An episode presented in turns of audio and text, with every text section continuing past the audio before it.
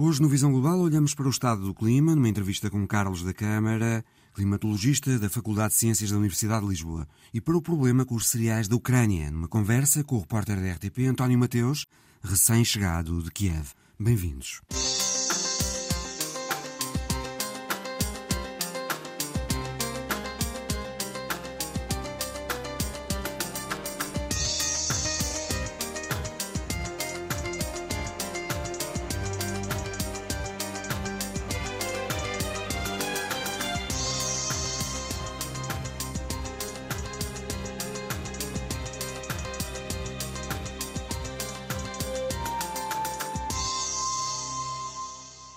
Conselho de Cooperação NATO-Ucrânia, que foi agora criado na última cimeira da NATO em Vilnius, reuniu-se esta semana pela segunda vez, de urgência, para analisar a saída da Rússia do acordo da exportação de cereais pelo Mar Negro e os ataques russos a infraestruturas portuárias do sul da Ucrânia.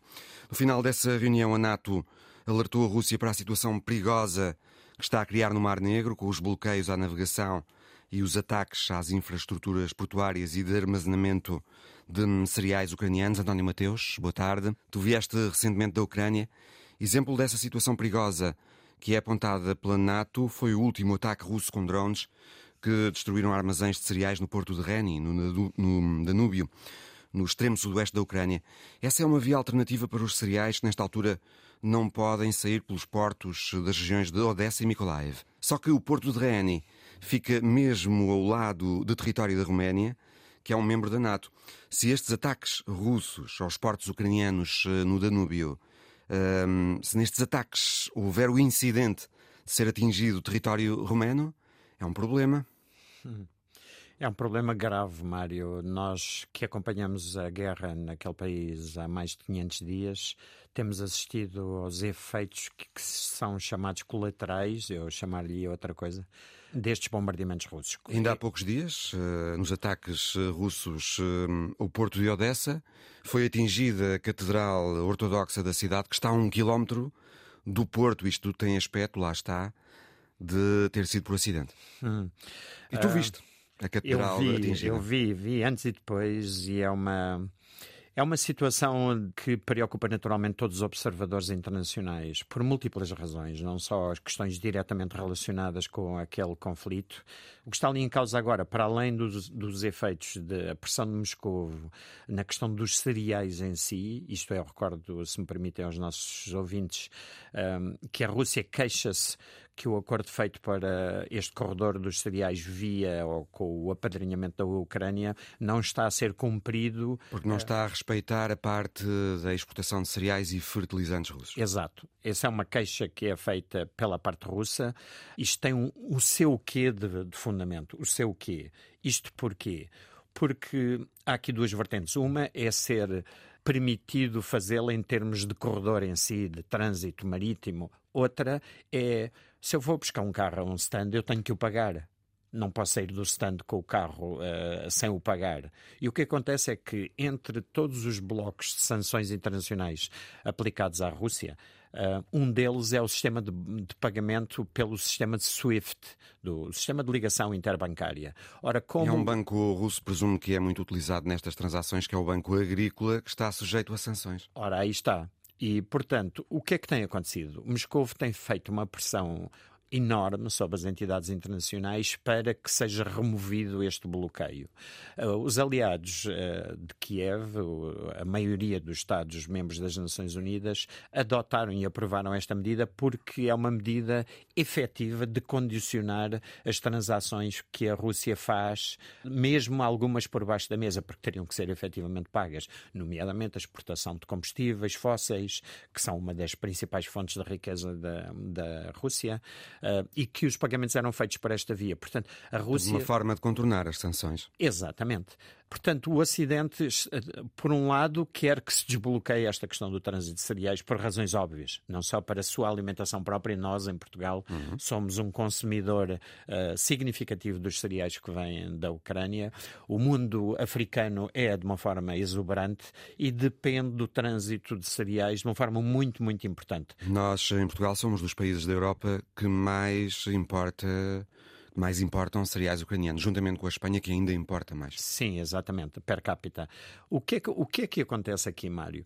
É que uh, quando Moscou rescindiu o acordo de cereais, no mesmo dia começou a bombardear os portos, quando nós lá estávamos ainda, o Porto de Mykolaiv, o Porto menos do que o Porto de Odessa. O Porto de Odessa foi brutalmente bombardeado. E este bombardeamento tem colidido com os seus alvos e tem destruído, uh, isto para nós é extremamente hum, demolidor, como jornalistas observamos, observamos isto no terreno, tem atingido armazéns gigantescos com milhares de toneladas de cereais que ficam pulverizados quando há milhões de pessoas por esse mundo fora a passarem fome. Ainda voltando, António, aos avisos da NATO, a NATO também anunciou que vai eh, reforçar as patrulhas aéreas do Mar Negro, porque a Rússia anunciou que fará vigilância em águas da zona económica exclusiva da Bulgária, que é outro país membro da NATO. Hum. Ou seja, mais risco eh, mais riscos de hum, incidentes, portanto. Sim, nós temos ali três. Uh,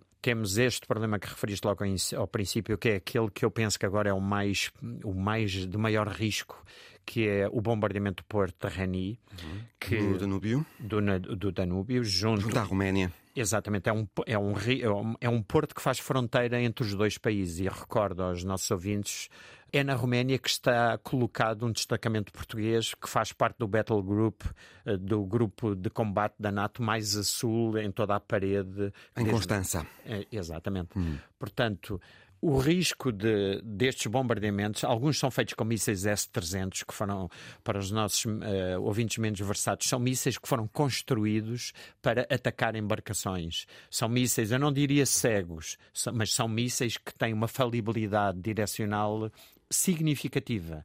É muito fácil alguns destes mísseis, e eu vi no terreno, não me contaram, vi, o que é eles pretenderem atingir eh, um alvo num sítio e ele atingir eh, um alvo a centenas de metros dali. Portanto, há aqui também uma questão que nós raramente uh, referimos nos média, que é a situação que isto arrasta também para os agricultores ucranianos. Uhum. Imagine-se, de repente, a oferta dentro da Ucrânia quase decuplicou, ou seja, foi multiplicada por 10. O preço do trigo dentro da Ucrânia é, Baixou quase, muito. é quase dado. É, há uma oferta, agricultores a contarem-nos, há uma oferta, há 10 ofertas para um comprador. Portanto, o comprador compra aquilo a um preço absolutamente irrisório. Já vamos falar disso, António, mais adiante, até porque isso depois tem implicações interessantes. Mas ainda uh, regressando ao aviso que Moscovo fez sobre as águas búlgaras, Percebe-se este aviso porque essas águas são o corredor por onde passam os navios ucranianos que saem desses portos alternativos do Danúbio em direção aos portos turcos, onde depois eh, são entregues os cereais para a exportação. Moscovo, António, estará a querer eh, estrangular também esta rota. Sim, só pode ter. Aliás, eh, Moscou sabe isto tão bem como nós, ou melhor do que nós, porque vê aquilo de forma proximal, estudou uh, o corpo inteiro deste ser antes de lhe começar a atacar os pés. Portanto, sabem perfeitamente que se não fecharem o anel, ele foge por ali. Uh, Portanto, eles vão fechar de certeza a, a, resposta, qualquer resposta que Kiev tenha nesta situação. 2 milhões e meio de pessoas na Ucrânia uh, dependem da venda de um, cereais por alto.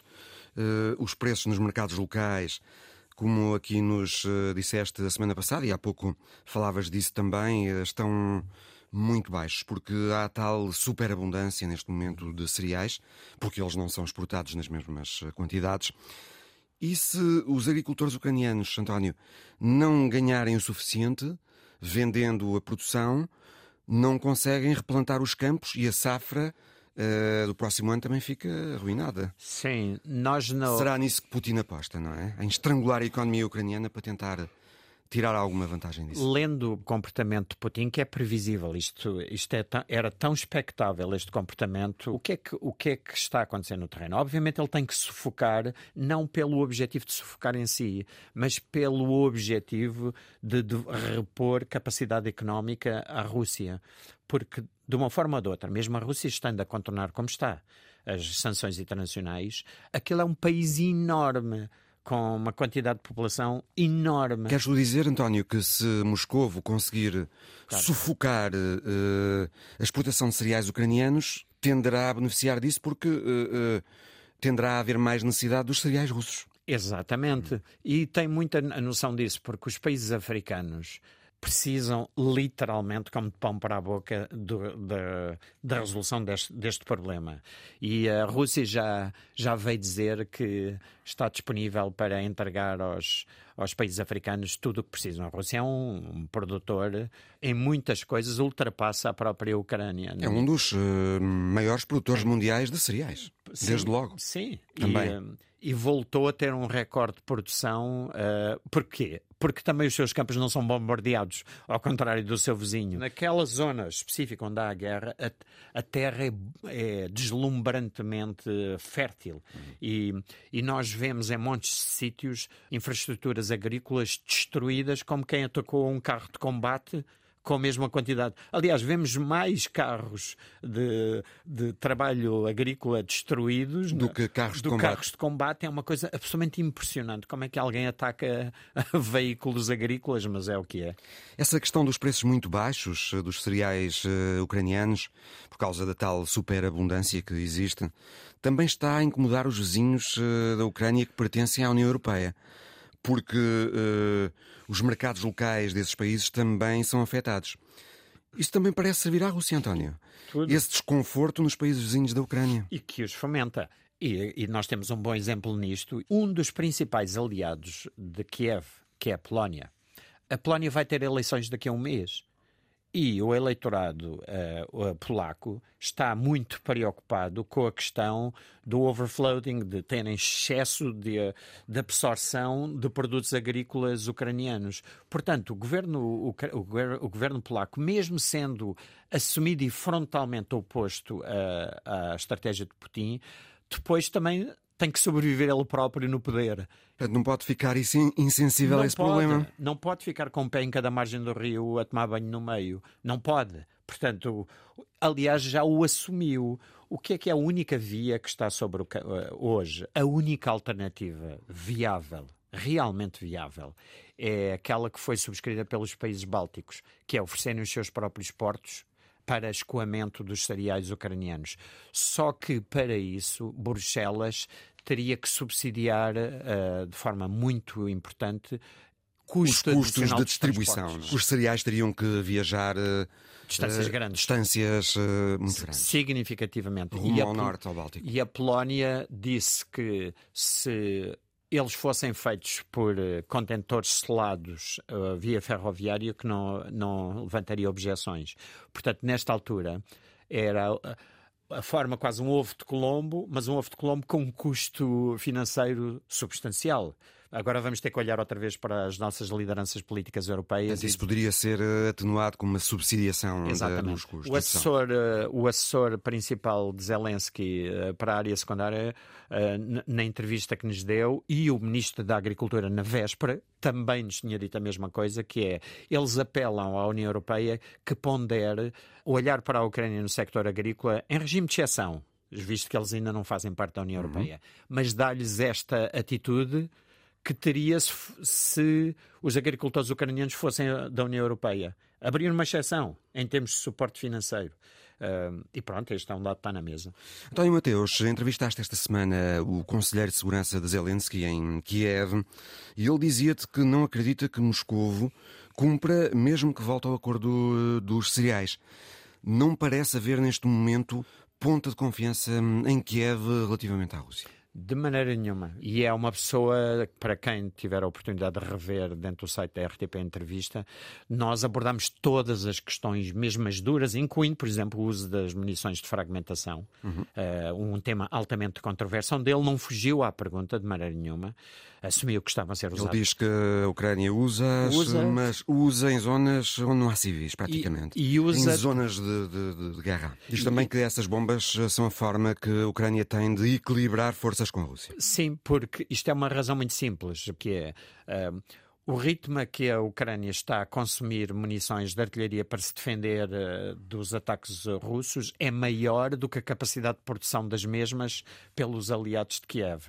Portanto, estávamos a chegar ao fim de um estoque, enquanto que eles estão a chegar ao fim do estoque, a Rússia cada vez está a produzir mais munições. Virou a economia russa à maneira proverbial da antiga União Soviética, que produz, eh, triplicou, por exemplo, a produção de mísseis uh, hipersónicos e subsónicos, uh, triplicou-os em três meses. Tony Mateus, muito obrigado. Ora, foi meu prazer.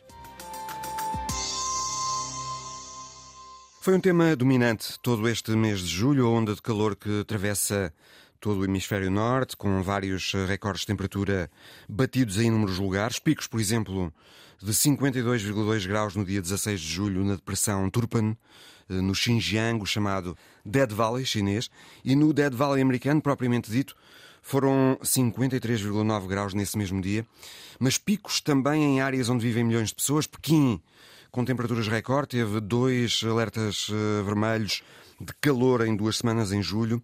Uh, em Phoenix, no Arizona, os termómetros registaram temperaturas acima dos 43 graus mais de 20 dias seguidos, o mesmo na Grécia, outra vez assolada pelos incêndios, e em pontos do sul de Itália, enquanto que o norte foi atingido por intempéries, também as maiores monções no norte da Índia em 40 anos. Professor Carlos da Câmara é climatologista da Faculdade de Ciências da Universidade de Lisboa. Deixe-me perguntar-lhe desta forma: há à volta destas ondas de calor uma hipermediatização, digamos assim, ou de facto elas são inéditas e preocupantes?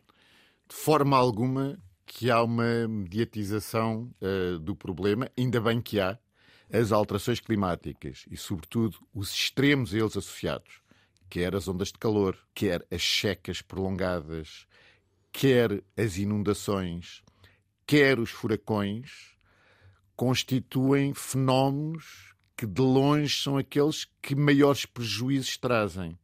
E, portanto, não se trata de um problema para ser encarado de uma forma leviana. É mesmo um problema muito complicado e que irá ter eh, repercussões provavelmente até difíceis de imaginar. Creio, professor, que hum, a temperatura média da Terra bateu eh, um novo recorde no passado dia 3 de julho. Exatamente. Uh, do ponto de vista mediático, os recordes são aqueles que é o mais importante. Eu costumo sempre dizer, como climatologista, o recorde é de facto o que menos me importa. O problema é que temperaturas extremas estão a ocorrer com uma muito maior frequência, estão a atingir áreas cada vez mais extensas e estão-se a atingir progressivamente limiares cada vez mais elevados e, portanto, a existência de recordes é aquilo que advém naturalmente desta alteração estatística na distribuição da temperatura. Portanto, os recordes são importantes porque mediatizam o problema. Agora, do ponto de vista do climatologista, é perfeitamente irrelevante. Muita mediatação foi feita de Portugal ter escapado uh, à onda de calor. Eu diria, como climatologista, não tem significado absolutamente nenhum. O que me preocupou foi ver a extensão do centro de altas pressões que se estendia por todo o Mediterrâneo, uh, abarcando boa parte da Europa até à parte central da Europa. Quando falamos do centro de altas pressões, estamos a falar de. Uh, estamos a falar, por exemplo, neste caso, do anticiclone Caronte, que uh, foi muito mediatizado e que, de facto, foi o grande responsável pela avalanche de temperaturas elevadas que assolou toda a Europa mediterrânica, sobretudo o bordo leste, não é? Portanto, desde Itália, passando pela Grécia e depois estendendo-se até mais para norte. E também esteve na origem dos fenómenos extremos, nomeadamente de granizos fortíssimos, de tornados que uh, ocorreram a norte de Milão, etc. Portanto, de facto, toda esta uh, meteorologia extrema, quer em termos de temperatura, quer depois em termos de precipitação e de instabilidade, estava ligada com um grande anticiclone que se instalou de forma completamente anómala sobre o Mediterrâneo. E depois Portugal escapou, mas escapámos porque, eh, de facto, estamos 100 km ou 200 km ao lado. Isso tem que ver com o facto do anticiclone dos Açores ter estendido em crista, mas volta a insistir. Do ponto de vista macro, que é aquele com que um climatologista olha, é completamente irrelevante, ainda bem que não nos atingiu, evidentemente, mas não nos atingiu agora, vai nos atingir com uma enorme probabilidade ou este verão ou num próximo. Basta recordar o ano passado que fomos atingidos por três ondas de calor sucessivas. Portanto, isto não é nada normal. Basta lembrar que num estudo de 116 anos feitos na Faculdade de Ciências com a colaboração da UTAD, por exemplo, em que se fez uma hierarquização das secas e dos anos úmidos por extensão e intensidade, aquilo que me impressiona, o estudo era de 1900 até 2016, 1901, 2016, se eu não estou em erro, as cinco secas mais severas, todas elas ocorreram no século XXI. Os cinco anos mais úmidos, nenhum ocorreu no século XXI. Ora, isto estatisticamente é muito, muito impressionante. Portanto, de facto, como estava a dizer há pouco, todos estes extremos têm uma importância que vai muito para lá da mediatização e que tem que ver com características da circulação da atmosfera e dos oceanos que se está a modificar muito rapidamente e devido, essencialmente, às ações do homem, em particular com a emissão de gases com efeito de estufa. Creio que hum, a situação que hum, eh, temos e que é sem precedentes é as temperaturas subirem tanto, uh, tão rapidamente e depois permanecerem altas, muito altas, uh, por tanto tempo. Exatamente. Se olhar, se olhar para a temperatura média global do planeta, que é um indicador, nada mais do que isso, porque a média muitas vezes não, ou apanha sempre uma pequena parte do problema, mas de facto, se olharmos para a temperatura média global do planeta e recuarmos mil, dois mil anos ou até mais que se pode fazer uh, através de técnicas de paleoclimatologia. O que acontece, e muitas vezes as pessoas dizem, ah, mas já houve alturas em que a temperatura se aproximou do limiar de agora. Sim, é verdade. Mas se olharmos para a evolução, vemos que desde a Revolução Industrial e em particular a partir da segunda metade do século XX, a subida é vertiginosa. Portanto, no fundo, faz mesmo como se fosse um, um stick de hockey, é? em que se vê a ponta a subir rapidamente. E isso é que é o verdadeiro problema. É porque os ecossistemas são incapazes de acompanhar uma taxa tão rápida e eu diria mesmo mais: as sociedades são incapazes de se adaptar a uma taxa tão rápida de, de, de crescimento da temperatura. Isto não quer dizer que a temperatura esteja uniformemente a aumentar em todo o planeta. Há certas regiões em que essa temperatura vai aumentar mais. Ora, para mal dos nossos pecados, o Mediterrâneo, a Europa em geral e o Mediterrâneo muito em particular, são aquilo que nós climatologistas chamamos de hotspots, ou seja, regiões que são particularmente sensíveis a essa alteração da distribuição dos estados de tempo, que é aquilo a que normalmente nós chamamos de clima. Penso que hum, está a inquietar os cientistas o facto também de haver uma sucessão de temperaturas eh, muito elevadas no Atlântico Norte, o que é raro. Exatamente. Portanto, quando nós falamos em alterações climáticas, é preciso distinguir entre o que é que são alterações do clima e o que é que é a variabilidade climática. Eu vou tentar explicar isto de uma forma muito simples, que as pessoas lá em casa vão perceber uh, uhum. facilmente. Imagine que o seu carro é partilhado por si e pela sua mulher. Em determinados dias um, em determinados dias outro. Se eu olhar para a estatística de condução, digamos, as velocidades, os arranques, as travagens, as mudanças mais súbitas ou menos súbitas de faixa, o que eu vejo é que quando o carro é conduzido por um, tem características diferentes de quando é conduzido por outro. Ou seja, o carro é o mesmo, o forçamento depende de ser o marido ou a mulher. E muito provavelmente um estatístico que olhasse para os dados era capaz de distinguir os dias em que há um e em que há outro. Isso, esta, esta distribuição da velocidade do carro e das guinadas, etc., é aquilo que nós chamaríamos o clima do carro. Mas dentro disso há uma enorme variabilidade o, marido, que pode ter uma condição mais desportiva, pode ser apanhado num, num engarrafamento ou pode estar numa autoestrada. Ou a mulher, mesmo conduz mais devagar, numa autoestrada conduz mais depressa. Esse espectro de graus de liberdade é aquilo que nós chamamos a variabilidade climática. Transpondo agora para o clima. O que nós estamos a fazer ao clima quando estamos a forçá-lo devido à emissão com gases com efeito de estufa. Depois eu posso, se quiser, explicar em que consiste esse Já vamos falar disso, sim. Mas estamos a forçá-lo, é no fundo mudar de condutor. Portanto, o tipo de condução, que é o tipo de estados de tempo que vão afetar determinadas regiões, mudam as suas características. Agora, por cima disso, tal como eu disse, que há uma enorme variabilidade de cada condutor, apesar de ter um estilo de condução próprio, temos a variabilidade natural do clima. O El Ninho uhum. e a Laninha e os anos neutros são uma eh, dessas características. Portanto, tem a ver com oscilações entre o oceano e a atmosfera. E sabemos que, em, durante anos de El Ninho, o Oceano Pacífico Central aquece de sobremaneira. Neste momento, professor, estamos eh, na fase El Ninho. Estamos na fase Faz, El Ninho. Uh, aquecer as águas do Pacífico Oriental. Exatamente. Esse é um fator que também eh, acrescenta estas temperaturas elevadas do ar, professor. Claro. Embora e... esse fenómeno, segundo creio, uh, só começou em junho. Ora bem, o El Ninho acontece que é dos fenómenos que é mais preditível com uma certa antecedência. E se reparar, desde janeiro que diversas agências já vinham alertando que iria ser um ano de El Ninho, não saberia muito bem se era um El Ninho médio ou intenso, agora parece que vai ser intenso. Mas, mas ainda não... se estarão a sentir totalmente os efeitos, uma vez que começou muito recentemente, talvez. O El... Sabe porque é que o El Ninho se chama El Ninho? Não é? O El Ninho chama-se El Ninho porque era El Ninho de lá na Navidad, ou seja, o menino Jesus. Portanto, na, na realidade, os pescadores no Peru sabiam que durante o mês de dezembro havia sempre um enfraquecimento dos ventos e um aquecimento das águas. E associaram, portanto, obviamente, a, ao, ao, nascimento a, a, de Jesus.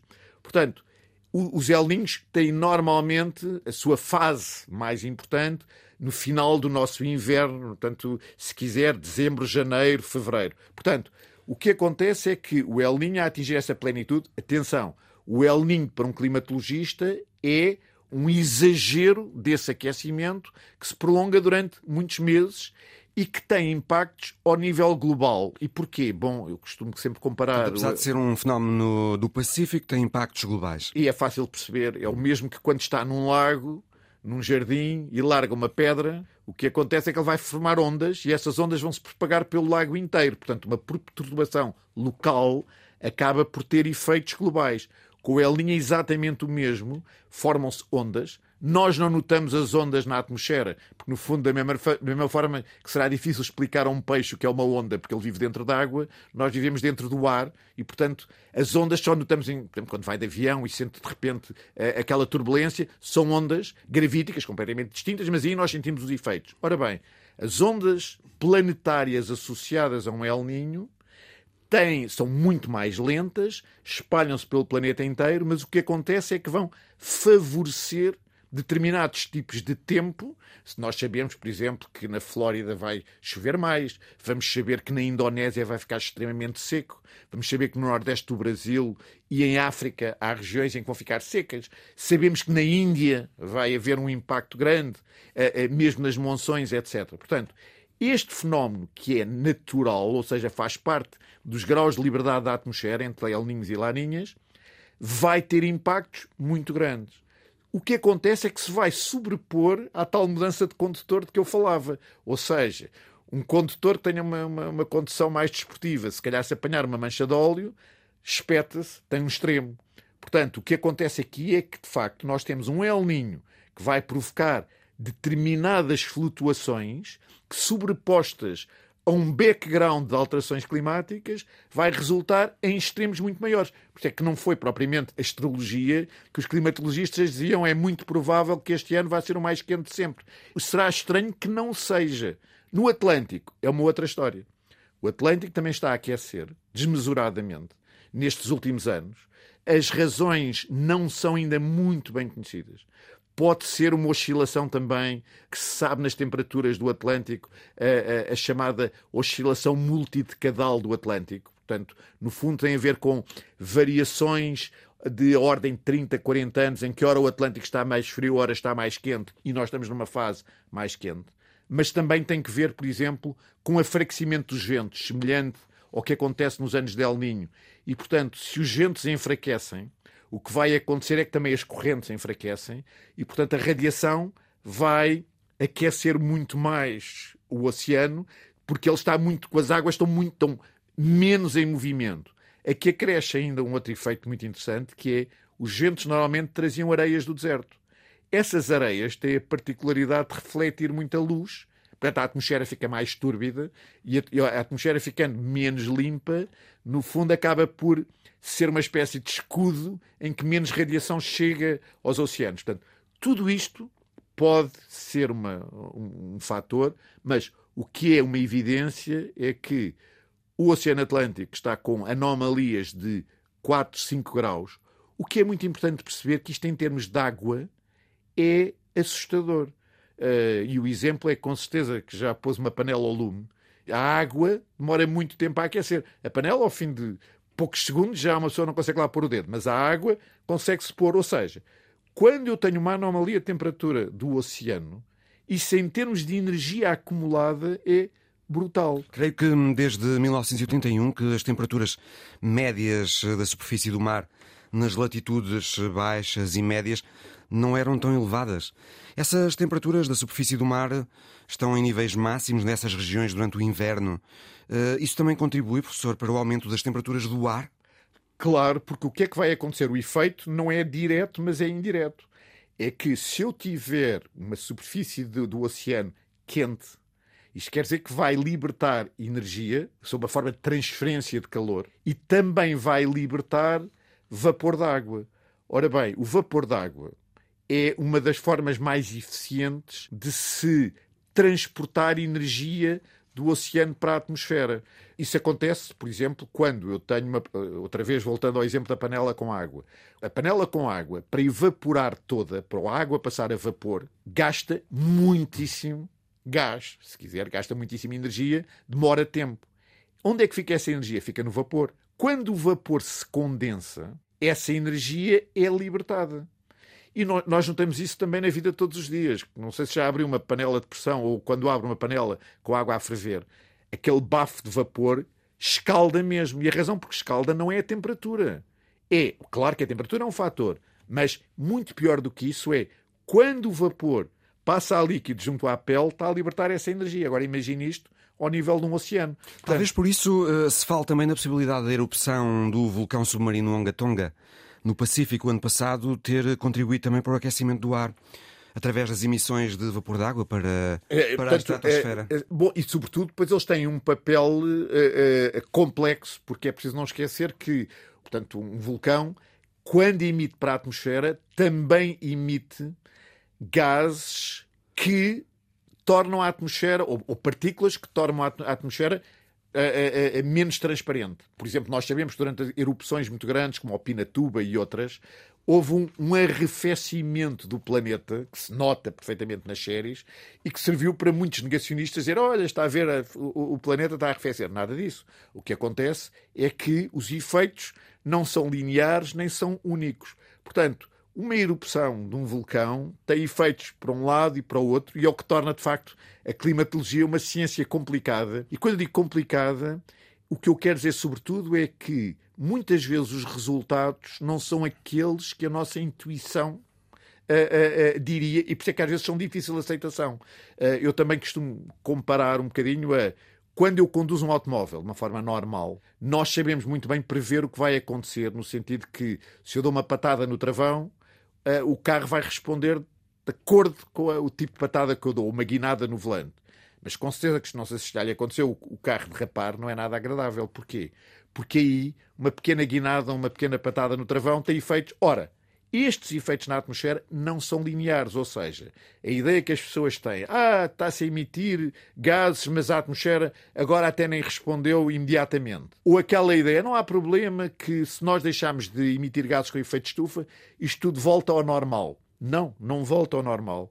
Porque de facto isto não é uma mola em que eu, quando deixo de fazer força, ela volta ao seu estado inicial. Não. É uma mola que eu muitas vezes deformo permanentemente porque estiquei demais e, portanto, já não volta, nem sequer tem o comportamento que nós esperaríamos. Portanto, as coisas são complicadas e daí, só com matemática e física e só com modelos e equações é que nós podemos ter ideia de como é que as coisas vão evoluir. Qual é a confiança que eu tenho nos modelos? Eu diria, bom, a grande confiança que eu tenho é olhar sobretudo para o passado. Se eu olhar para os últimos 30 anos, e aí já não estou a falar de previsões, estou a falar de observações.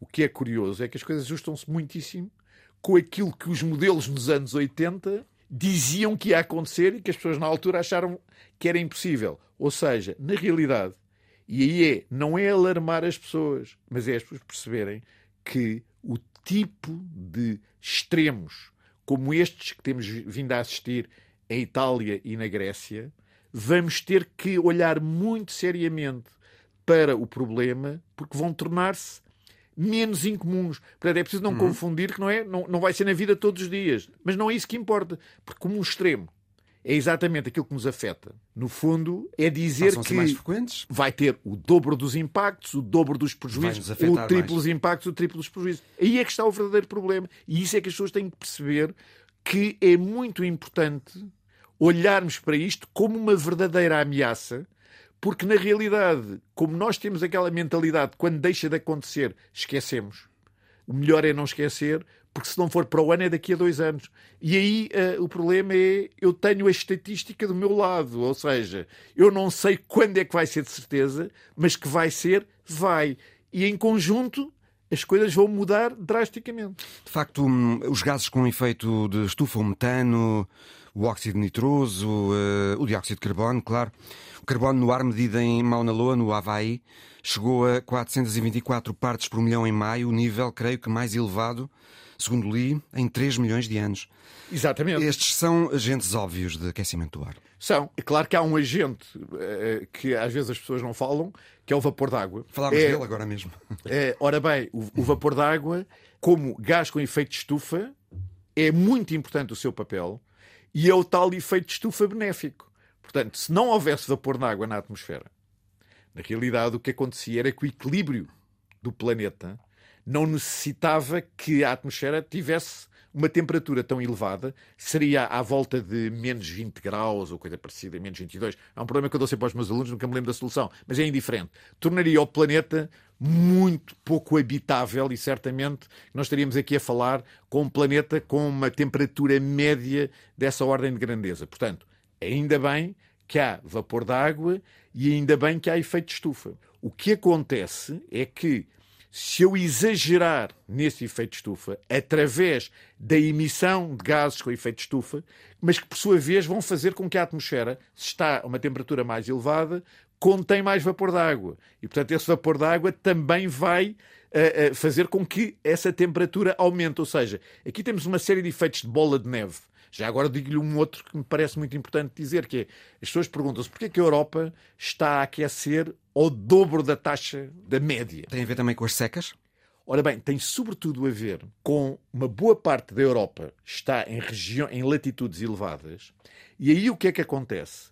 É nessas latitudes há sempre bastante gelo, hum. seja nas montanhas, seja depois, não é? portanto, mesmo naturalmente. Perguntava-lhe pelas secas porque penso que é um fator que também contribui para as temperaturas do ar. É? Exatamente. É? Hum. Mas este aqui é muito fácil de perceber porque é que contribui.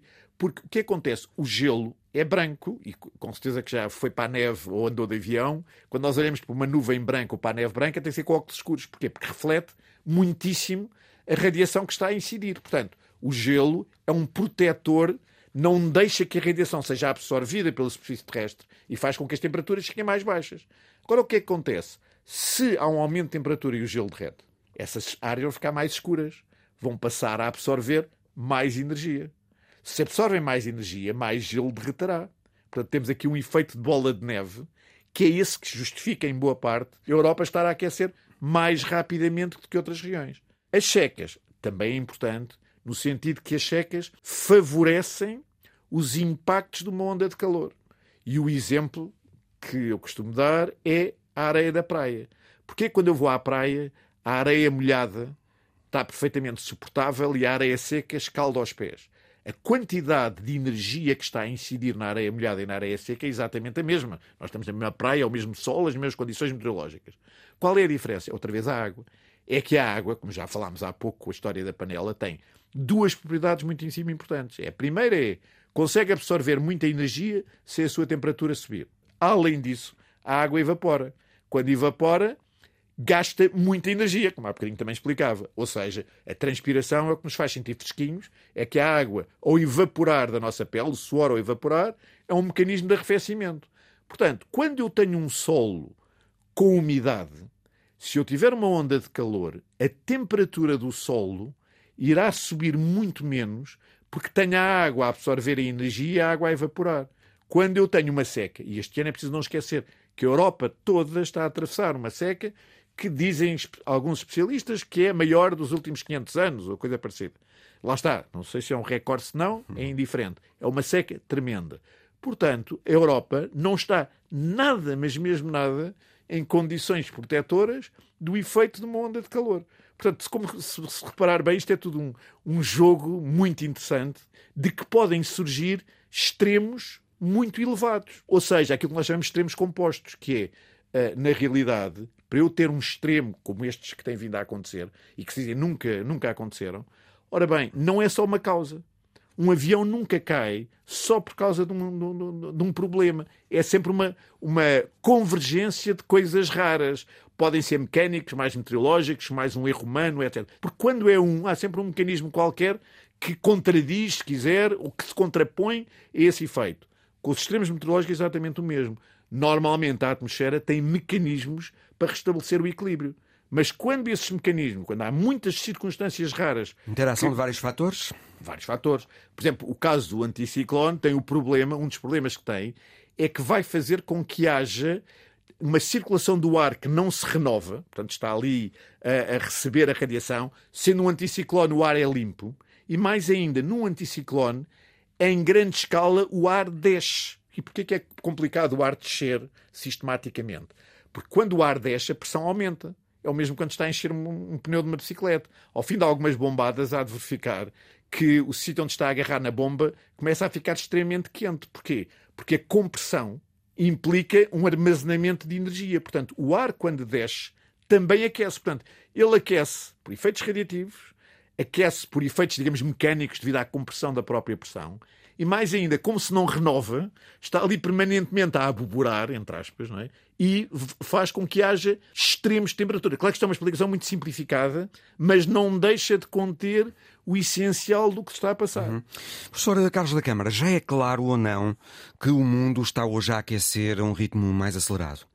A possibilidade de ocorrência eh, de verões muito quentes eh, tem aumentado desde os anos 80, presumo. Isso eu diria que é indubitável. Né? Portanto, é assim, uh, uh, qualquer pessoa que não acredite nas alterações climáticas, se olhar para os registros, tem é que dizer que os climatologistas são mais mentirosos porque aldrabaram os dados. Não é? Portanto, ou seja, o que eu quero dizer é, olhando para qualquer série na Europa, não é preciso perceber de estatística, não é só estar a dizer, ah, eu fiz um teste estatístico e a tendência é significativa. Não, é, é tão evidente que entra pelos olhos dentro. É que já nem vale a pena estarmos a discutir não é? Portanto, se as e temperaturas depois... estão a aumentar ou não. Estão. Claro que depois há, há outro tipo de negacionista não é? que diz, ah, mas sempre aumentaram. Claro que, é, é, obviamente, que se olhar para andar para trás no tempo, há Uh, e devido a uma série de fatores, desde, desde fatores astronómicos, tem a ver com os ciclos de Milankovitch, a outros, erupções vulcânicas, etc. Portanto, sempre houve ciclos. O problema não é esse, é que este tem características próprias. A primeira é de ser o bicho-homem o fator mais importante. E o segundo é, como há bocadinho falávamos, a taxa de aquecimento como nunca se viu. De facto, este fenómeno é. Uh, uh, sabemos porquê, sabemos modelá-lo e sabemos com bastante precisão qual é o tipo de evolução que vai ter. Uma coisa curiosa é que os, modelos mais antigos dos anos 80, há uns estudos que têm feito que é utilizar exatamente esses modelos com menos, digamos, menos física e mudar-lhes os cenários de acordo com a evolução socioeconómica que se veio a ter. E o que é que é curioso é que os modelos melhoraram extraordinariamente, ou seja, a culpa não foi da física, o culpa é dos sociólogos e dos economistas que têm uma ideia muito menos precisa de como é que as coisas vão evoluir. Portanto, do lado da física e da matemática, eu diria que temos uh, uh, os instrumentos mais do que adequados e a abordagem mais do que adequada. Portanto, é bom que as pessoas comecem a pensar que estes cenários, quando se aponta para uh, uh, evoluções uh, dramáticas, eu diria já não é preciso temos-las aqui. Eu, eu, se me dissessem uh, nos anos 80, quando eu comecei nesta vida, que iríamos ter este tipo de ondas de calor em Itália, na Grécia, ou mesmo em Portugal o ano passado, eu achava que estavam a brincar, não é? E na realidade as coisas estão sérias. Evoluções que têm implicações nas colheitas, nas pescas, em no tudo. abastecimento uh, de alimentos às populações, desde logo. E em mortes também. As estimativas por mortes por ondas de calor são da ordem de milhares. Portanto, de facto, nós não notamos tanto porque de facto eh, não é como quando eu tenho uma avalanche ou quando eu tenho um tremor de terra eh, em que a coisa é localizada e eu vejo. Não. Mas qualquer especialista em ondas de calor sabe que, fazendo modelos em que se tem que ter um background, que é as mortes, digamos, eh, que seria de esperar e a variabilidade em torno dessa, desse valor esperado, portanto, que serve de background, vemos que quando vem uma onda de calor, há um aumento brutal de mortes que vai à ordem dos milhares. Portanto, na realidade, isto tem implicações. Já não estou a falar de todas as outras. Eh, sei lá, eh, ao nível do turismo, se repararmos, o problema com que a Sicília e a Grécia está a, braços é complicadíssimo. Eu não faço a mínima ideia quais vão ser as, as implicações. Mas depois ainda há outras. As migrações. Quer dizer, as, as migrações que têm vindo em massa não é só por razões políticas. Ou, se quiser, também as razões políticas têm por trás razões climáticas. Uhum. Quando eu estava a fazer o meu doutoramento nos Estados Unidos, tinha na porta do gabinete um póster, tenho muita pena não, não, não, ter trazido, não me deixaram trazer, sequer não devia ter pedido e devia ter metido no bolso, que era um póster fantástico que tinha episódios de El Ninho e revoluções na América do Sul em que se via que havia um, e que se via um, um, acordo muitíssimo grande. E é muito fácil de perceber porque quando eu tenho um El Ninho na América do Sul, isso implica que as águas estão mais quentes. Se as águas estão mais quentes, a anchova vai para outros lados. Não havendo anchova, não há gaivotas que vão para outros lados. Não havendo gaivotas, não há guano. Não havendo guano, não há nitratos. Se uma pessoa pensar que nos, até uh, boa parte do século XX o Chile e outros países, a economia vivia essencialmente disto, não havendo nitratos, não há emprego, não havendo emprego, há revoluções. Ou seja, na realidade, estas cascatas socioeconómicas com origem climática são muito mais reais do que aquilo que as pessoas estão a imaginar. Isto não é só, ah, está um bocadinho mais de calor, mudo de camisa, ótimo, até vou para a praia. Não. Isto tem implicações tremendas e eu acho que vai ser o maior problema que a humanidade vai enfrentar nos próximos 100 anos, não tenho a mínima dúvida. Professora Carlos da Câmara, climatologista da Faculdade de Ciências da Universidade de Lisboa, muito obrigado. Eu é que agradeço. Na Austrália, o encalhe de baleias obrigou a tomar uma decisão difícil. É a história da semana de Alice Vilaça. Quase 100 baleias piloto nadavam em águas pouco profundas, a 150 metros da praia de Cheyennes, na Austrália, quando ficaram encalhadas na areia. 52 morreram logo ali no areal. 45 acabaram por ser eutanasiadas pelas autoridades depois de muitos esforços para as salvar. One of the hardest decisions in my 34 years in wildlife management. Really, really difficult. Uh... Uma decisão difícil para as autoridades que, numa fase inicial, chegaram a pensar que seria possível salvar os animais. As equipas de salvamento, veterinários, especialistas em vida selvagem marinha e centenas de voluntários destacados por terra e mar tentaram levar as baleias piloto para águas profundas. Uma tarefa difícil e sem sucesso já que as baleias voltavam para trás. As baleias piloto são conhecidas pelos fortes laços sociais, pelo que quando uma baleia se mete em dificuldades e encalha, as restantes seguem-na, de acordo com os especialistas marinhos. Strandings of whales, especially pilot whales, have been happening for many, many years. A Austrália e a vizinha Nova Zelândia são pontos quentes para os encalhes em massa de baleias devido às grandes colónias de baleias piloto que vivem nas profundezas dos oceanos que rodeiam os dois países insulares. Mas a razão pela qual ficam presas nas praias continua a ser um mistério. No entanto, são várias as causas apontadas: doenças dos cetáceos, erros de navegação, mudanças bruscas de maré, perseguição de predadores ou condições climáticas extremas. Uh, em setembro de 2022, 230 baleias piloto encalharam numa ilha remota da região australiana da Tasmânia, que, tal como a praia Cheyennes, se encontra nas rotas de migração de várias espécies de cetáceos e morreram. Dois anos antes, em 2020, cerca de 470 baleias piloto tinham encalhado no mesmo local das quais apenas uma centena conseguiu ser resgatada para alto mar. As quase 100 baleias piloto que esta semana encalharam numa praia australiana acabaram por morrer. Mas há uma imagem que vai ficar para a história. Segundo os especialistas, uma imagem inédita, nunca antes vista. O grupo de baleias piloto uniu-se em forma de coração. Foi o Visão Global. O programa agora vai para a habitual pausa de verão. Regressamos em meados de setembro. Até lá.